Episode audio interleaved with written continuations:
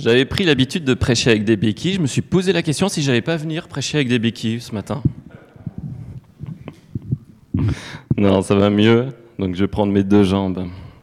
Cette prédication, je l'ai eue du Seigneur pendant que je préparais une autre prédication. C'est assez marrant des fois quand on essaye de préparer une prédication qu'on n'est pas très inspiré.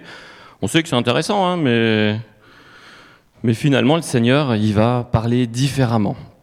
Et c'est une amie à moi qui m'appelle et me confie ses difficultés.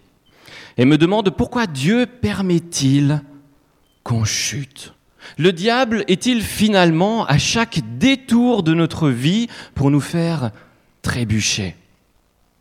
Et si nous sommes en Dieu, pourquoi l'on tombe dans nos travers? C'est dur, hein, c'est difficile. Hein. Nous avons échangé ensemble et c'est en raccrochant que je me suis dit, Hmm, mais finalement, ça me rappelle une histoire dans la Bible. Alors j'ouvre ma Bible, je relis cette histoire, et c'est comme si Jésus me disait, vas-y, prends ce texte. Ok Seigneur, on est à une semaine de, de la prédication, il faut que je me bouge un peu, mais allez, on va faire ça, ça va être sympa. Et comme c'est un texte qui est très connu, je vais faire une prédication inversée. Donc, je vais commencer par mon message et je vais terminer par le verset biblique sur lequel je m'appuie, enfin sur lesquels je m'appuie. Je trouve ça fun. Et en plus, pour les plus forts d'entre vous, c'est sympa parce que ça vous permet de voir quel texte je suis en train de prendre.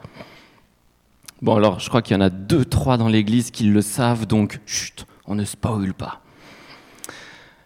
Alors aujourd'hui, nous allons suivre un cœur un cœur humain. On va aller se promener avec lui et nous allons regarder comment il chemine. Notre cœur, notre cœur bat à tous les rythmes de saison.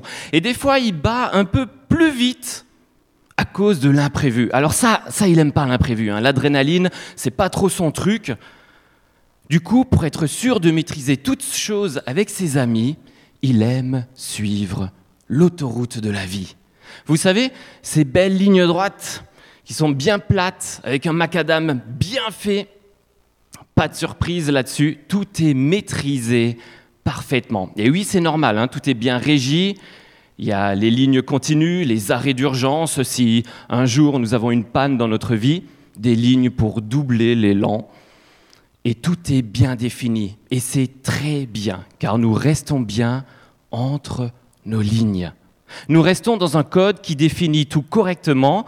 Nous avons notre morale, notre bonne conduite et nos bonnes œuvres. Du point de vue des cœurs, c'est bien la route la plus spirituelle qu'il puisse y avoir. Ici, sur cette route, notre cœur se sent comme un religieux, un cœur sage qui fonce et s'efforce d'étaler toute sa gloire. Il croit en l'humanisme, vous savez, l'homme au cœur de tout, au centre de tout. Et il croit aussi à l'athéisme, c'est-à-dire qu'il croit finalement à aucun Dieu. Non, Dieu ne peut pas exister finalement. Mais des fois, dans cette course effrénée, notre cœur est confronté à l'Évangile. La bonne nouvelle, Jésus mort sur une croix pour nos cœurs pour nous secourir de nos péchés. Mais là, ça se complique. Hein. Notre cœur n'aime pas l'imprévu et aussitôt, il se fait secourir par la raison, la science, la logique. Dieu ne peut pas exister. La science nous l'a prouvé. Et franchement, un peu de logique. On sait bien que c'est une invention de l'homme qui cherche à se protéger des dangers de l'existence. Dieu, c'est une névrose. Mais ce que notre cœur ne voit pas, c'est qu'il y a un enjeu spirituel tellement fort.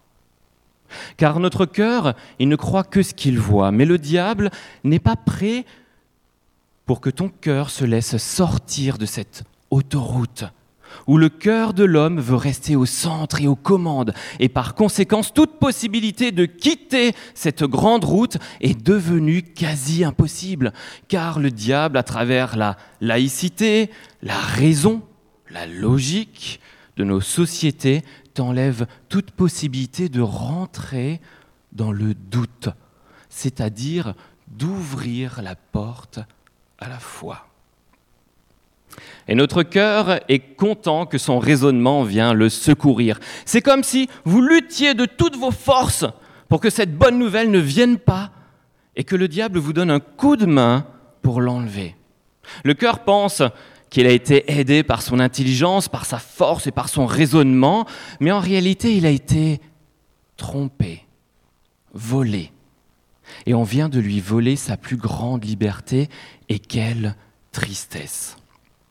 Et ce matin, si ton cœur est sur cette route bien droite, où ta morale, ton intelligence ne peuvent pas comprendre qu'il y ait un Dieu, et encore moins Jésus, qui est mort pour moi alors que j'ai rien demandé finalement, ben laisse-toi quand même la chance de douter. De te dire que peut-être on ne sait pas tout et peut-être qu'il y a quelqu'un au-dessus de moi que je ne maîtrise pas tout, que mon intelligence, mon raisonnement, ma science n'a peut-être pas encore tout découvert. Je connais un ami à moi qui est dans la misère la plus totale. Il est venu manger chez moi cette semaine, complètement perdu. Il est divorcé, il a eu la perte des enfants qui sont allés chez la maman, le tribunal, la drogue. Et quand je lui parle de Jésus, son cœur est dur. Son cœur est hermétique à l'évangile. J'ai tellement envie de le secouer, de lui dire que Jésus est là pour l'aimer et le réconforter, mais son cœur veut tout maîtriser. Et je le vois, je le vois, il fonce à toute allure et il va se détruire comme ça. Pourquoi les gens restent sur cette autoroute de vie? Pourquoi les gens restent là-dessus pour que s'accomplisse une vieille prophétie d'Ésaïe. Vous aurez beau entendre, vous ne comprendrez pas. Vous aurez beau regarder, vous ne verrez pas. En effet, le cœur de ce peuple est devenu insensible. Ils se sont bouchés les oreilles, ils ont fermé les yeux de peur que leurs yeux ne voient, que leurs oreilles n'entendent, que leur cœur ne comprenne, qu'ils ne se convertissent et que je ne les guérisse. Mais il arrive quand même que notre cœur a laissé passer un peu cet évangile et le cœur que nous suivons ce matin arrive à sortir de cette autoroute étanche où rien ne peut pousser, même la bonne nouvelle. Là, il est en quête de solutions. L'évangile le perturbe et il s'écarte de cette autoroute des sages pour prendre des endroits bien plus pierreux, des discours nettement moins conformistes, et dans cet nouvel enthousiasme qu'il aborde un nouveau chemin de pavés. Alors on n'est plus, plus, sur cette autoroute, on est sur les chemins de pavés. Et l'évangile, Dieu à travers Jésus, mort pour nous et ressuscité, est devenu pour notre cœur une vraie joie, il est tout feu, tout flamme, notre cœur. Il embrase la foi et Christ de tout son être, mais malheureusement, il est sorti de l'autoroute pour un chemin de pavé, mais roule toujours aussi vite. Il ne comprend pas certains points et notre cœur veut tout, tout de suite. Il veut voir pour croire, il veut garder le contrôle. Et oui, il accepte Jésus, mais au second rang ou euh, peut-être au cinquantième, après la voiture, la maison et la belle carrière. J'ai connu beaucoup de gens hein, qui se sont levés pour Jésus, qui ont qui l'ont accepté lors de soirées d'évangélisation et finalement l'ont rejeté quand les amis sont venus ou la famille leur dire Quoi Jésus? Mais tu es pas bien, pourquoi tu suis une vieille tradition? Et c'est normal. Nos familles et nos amis sont restés sur l'autoroute. Mais les difficultés arrivent et elles arrivent toujours. Car même si j'accepte Jésus dans ma vie, cela n'empêche pas d'avoir des soucis. Mais ce qui est pointé dans ce texte, que, vous ne connaissez pas encore ce matin, c'est le fait que notre cœur trébuche aussitôt. Pas l'ombre d'une résistance. Les soucis arrivent et on oublie Jésus. Oui, notre cœur se concentre sur ses problèmes Et en plus, s'il est la risée de tout le monde à travers le collège, à travers le boulot, la famille, parmi les amis, autant abandonner tout de suite et revenir sur l'autoroute de la vie, où on, ne, fait pas de vagues, où tout est bien cadré. Comment faire quand tu as vécu la joie du Saint-Esprit? Qui te révèle qui est Jésus Comment faire pour que tu puisses rester accroché à Jésus et non pas au regard des autres? Alors je t'en supplie, si tu as vécu quelque chose comme ça, ne l'oublie pas aussi vite, mais reste accroché à Christ et grandis. Tu comprends que notre chemin de pavé, généralement, n'est pas emprunté longtemps. Soit tu abandonnes et tu remontes sur l'autoroute, soit ton cœur progresse sur un autre chemin. Pourquoi est-ce que certains cœurs reviennent en arrière pour que s'accomplisse une vieille prophétie d'Ésaïe? Vous aurez beau entendre, vous ne comprendrez pas. Vous aurez beau regarder, vous ne verrez pas. En effet, le cœur de ce peuple est devenu insensible. Ils se sont bouchés les oreilles et ils ont fermé les yeux de peur que les yeux, que leurs yeux ne voient, que leurs oreilles n'entendent, que leur cœur ne comprenne, qu'ils ne se convertissent et que je ne les guérisse. Là, notre cœur, qu'on suit encore ce matin, va sortir de, de ces pavés pour faire du hors-piste. Car maintenant qu'il a Jésus, rien ne peut lui arriver. Donc, il va dans les broussailles, il va faire du hors-piste. Et le voici parti sur des pistes qui n'en sont pas vraiment. Et notre cœur accepte Jésus comme Seigneur, pas de problème. Et il vit une vie paisible et heureuse. Mais l'autoroute de vie n'est finalement jamais très loin. Et elle réussit encore à polluer notre cœur de ses idées de morale, de science ou de loi sur le bien et le mal.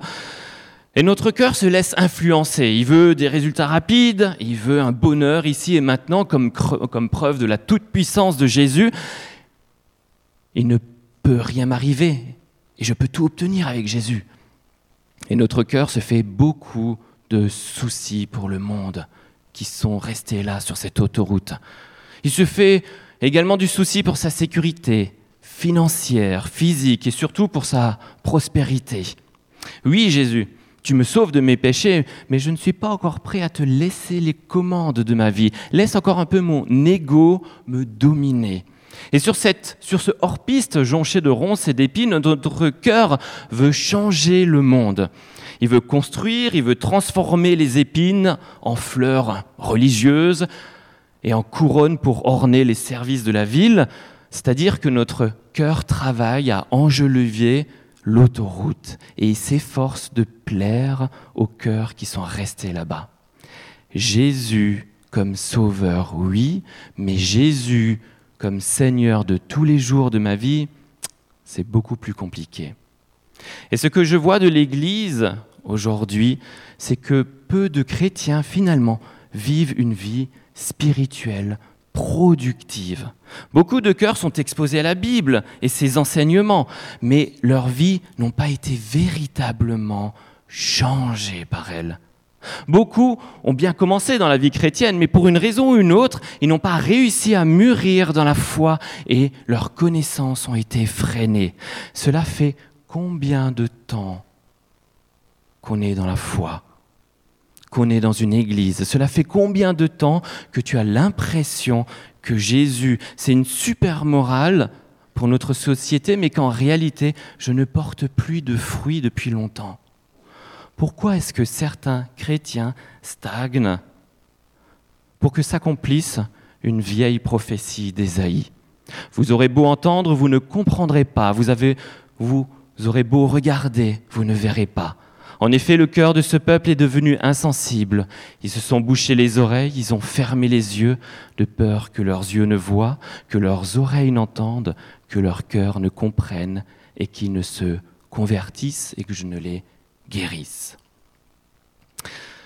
Et voilà, ainsi la boucle est bouclée. Notre cœur tourne en rond, tantôt sur l'autoroute, tantôt sur un chemin de pierre, tantôt parmi les ronces et les épines, mais finalement toujours autour de lui-même.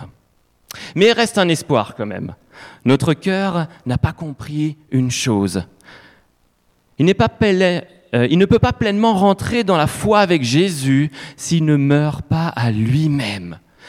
Oui, notre cœur doit faire un arrêt cardiaque. Comprendre Jésus comme sauveur, oui, c'est important, mais le comprendre comme Seigneur, ça l'est encore plus. Et repartir dans ta vie, plus avec ton cœur, mais avec celui de Jésus, un cœur nouveau, rempli de joie, de patience, de persévérance. C'est ça les fruits du Saint-Esprit qu'il te donne. Voilà pleinement ce que je vous encourage à faire. Venez à Jésus et grandissez en lui. Prenez son cœur et pas le vôtre. Si votre cœur reste au centre de votre corps, de votre vie, alors ce sera une continuelle tentation à rendre Jésus raisonnable et logique, alors que la croix est une folie pour ce monde. Mais laissez-vous transformer par lui. Et le fruit que tu portes avec ton nouveau cœur est un fruit qu'aucune balance ne peut peser, ni aucune règle mesurer. Tu deviens un chrétien, c'est-à-dire un petit Christ devant les autres. Tu deviens une lumière qui va le montrer le chemin à une société qui a beaucoup de mal à définir le bien du mal. Tu vas pouvoir montrer par où les gens peuvent sortir de leur labyrinthe de vie. Pas pour montrer un produit ou toi-même, étant donné que tu n'as plus ton cœur, mais Jésus, celui qui sauve les gens noyés dans leurs péchés. Jésus qui sauve les gens d'une mort éternelle et qui ramène les gens à une vie éternelle. Aujourd'hui, je vous ai parlé d'un cœur qui chemine jusqu'à mourir à lui-même. Aujourd'hui, je vous ai parlé de mon cœur. Mon cœur qui des fois se réveille et à nouveau, je me retrouve dans les ronces, à vouloir faire plein de choses au, lieu de me poser et d'écouter. Quatorze fois, il y a le mot écouter dans notre texte. Et je pense qu'il est bien que nous puissions nous poser avec Jésus et écouter, toujours encore revenir et nous rasseoir avec lui. Car encore une fois, je fais au lieu d'être. Je prends mon cœur au lieu de prendre celui de Jésus. Et je ne sais pas sur quel chemin vous êtes, mais je vous encourage à laisser votre cœur et prendre un nouveau qui n'est pas pollué par le péché, prendre celui de Jésus. Alors pour répondre à ma copine, oui, notre cœur se réveille. Oui, on peut se retrouver de nouveau dans les ronces et des fois même se retrouver sur cette autoroute où on doute de Dieu, de Jésus. Mais sachez que c'est toujours parce que notre cœur veut être au contrôle. Alors pensons toujours encore à Jésus et reprenons toujours encore son cœur, même si on tombe dans les ronces, bien profondément, même si on est écorché par les ronces, écorché par la vie, par les autres qui nous font du mal. L'essentiel, c'est de pouvoir se relever en Christ. Et pour mieux illustrer encore, je vais vous raconter un vieux conte indien qui raconte l'histoire d'un chef qui parlait à des jeunes sages, des jeunes braves, qui vivaient une lutte intérieure. Et le chef expliquait, c'est comme deux chiens de défense qui sont à l'intérieur de vous. Il y a le bon chien qui veut faire le bien et l'autre chien qui veut toujours faire le mal. Parfois, le bon chien semble plus fort et en train de gagner le combat. Et parfois, le mauvais chien est plus fort et le mal est en train de gagner la lutte. Et puis, tu as un jeune courageux qui demande, mais qui va gagner à la fin? Et le chef répondit, celui que tu nourris. Il semble que trop souvent nous nourrissons le mauvais chien. Quand nous nourrissons le chien de nos désirs, il se développe une bête féroce qui contrôle et ruine nos vies. Le diable rôde comme un lion rugissant, cherchant à qui il dévorera. Et nous voilà replongés dans les ronces. Alors ce matin, je t'encourage à nourrir le bon chien. Lis ta Bible. Prie quotidiennement. Entoure-toi d'amis chrétiens qui vont t'encourager à grandir et parle de Jésus. Sois cette lumière, sois un Christ, sois un chrétien, sois un petit Christ. Ce même jour, Jésus sortit de la maison et s'assit au bord de la mer. Il s'assit au bord de la mer. Une grande foule s'étant assemblée auprès de lui, il monta dans une barque et il s'assit. Toute la foule se tenait sur le rivage. Il leur parlait en parabole sur beaucoup de choses et il dit, un semeur sortit pour semer. Comme il semait, une partie de la semence tomba le long du chemin. Les oiseaux vinrent et la mangèrent. Une autre partie tomba dans les endroits pierreux où elle n'avait pas beaucoup de terre. Elle leva aussitôt parce qu'elle ne trouva pas un sol profond. Mais quand le soleil parut, elle fut brûlée et sécha, faute de racines. Une autre partie tomba parmi les épines. Les épines montèrent et l'étouffèrent. Une autre partie tomba dans la bonne terre. Elle donna du fruit, un grain cent, un autre soixante, un autre trente, que celui qui a des oreilles pour entendre, entende. Les disciples s'approchèrent et lui dirent, Pourquoi leur parles-tu en parabole Jésus leur répondit, Parce qu'il vous a été donné de connaître les mystères du royaume des cieux et que cela ne leur a pas été donné, car on donnera à celui qui a et sera dans l'abondance. Mais celui qui n'a pas, on notera même ce qu'il a. C'est pourquoi je leur parle en parabole. Parce qu'en voyant, ils ne voient point, et qu'en entendant, ils n'entendent et ne comprennent. Et pour eux s'accomplit cette vieille prophétie d'Ésaïe. Vous entendrez de vos oreilles et vous ne comprendrez point. Vous regarderez de vos yeux et vous ne verrez point, car le cœur de ce peuple est devenu insensible. Ils ont endurci leurs oreilles, ils ont fermé leurs yeux, de peur qu'ils ne voient de leurs yeux, qu'ils n'entendent de leurs oreilles, qu'ils ne comprennent de leur cœur, qu'ils ne se convertissent et que je ne les guérisse. Mais heureux sont vos yeux parce qu'ils voient, vos oreilles parce qu'ils entendent. Heureux sont vos yeux parce qu'ils voient et vos oreilles parce qu'ils entendent. Je vous le dis en vérité, beaucoup de prophètes et de justes ont désiré voir ce que vous voyez et ne l'ont pas vu, entendre ce que vous entendez et ne l'ont pas entendu. Vous donc, écoutez ce que signifie la parole du semeur. Lorsqu'un homme écoute la parole du royaume et ne la comprend pas, le malin vient et enlève ce qui a été semé dans son cœur. Cet homme ne la comprend pas. Le malin vient et enlève ce qui a été semé dans son cœur. Cet homme est celui qui a reçu la semence le long du chemin. Celui qui a reçu la semence dans les endroits pierreux, c'est celui qui entend la parole et la reçoit aussitôt avec joie, mais il n'a pas de racine en lui-même il manque de persistance. Et dès que survient une tribulation ou une persécution à cause de la parole, il trouve une occasion de chute. Celui qui a reçu la semence parmi les épines, c'est celui qui entend la parole, mais en qui les soucis du siècle et les séductions des richesses étouffent cette parole et la rendent infructueuse. Celui qui a reçu la semence dans la bonne terre, c'est celui qui entend la parole et la comprend. Il porte du fruit. Un grain en donne cent, un autre soixante, un autre trente. Matthieu 13, versets 1 à 23. Prions ensemble encore. Seigneur Jésus, l'homme est une terre voilà ce que tu nous dis. L'homme est un terrain et ce terrain doit être ensemencé par ta parole, par la parole de Dieu. On a trop l'habitude de penser que l'homme est celui qui cultive la terre.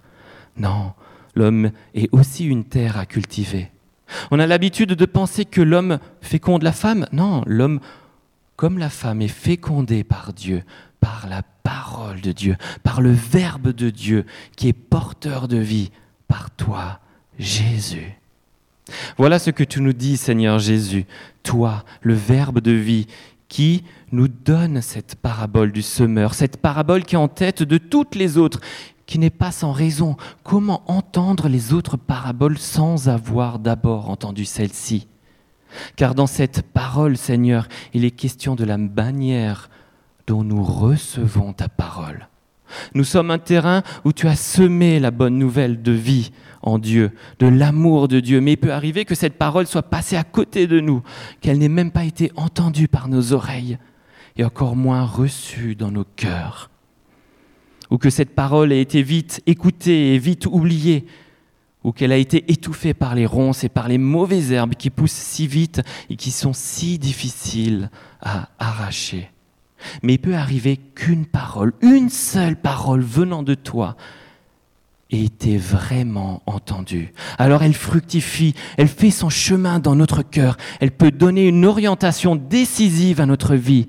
Une seule graine, une seule parole entendue, accueillie, conservée, porte à son tour une multitude de semences.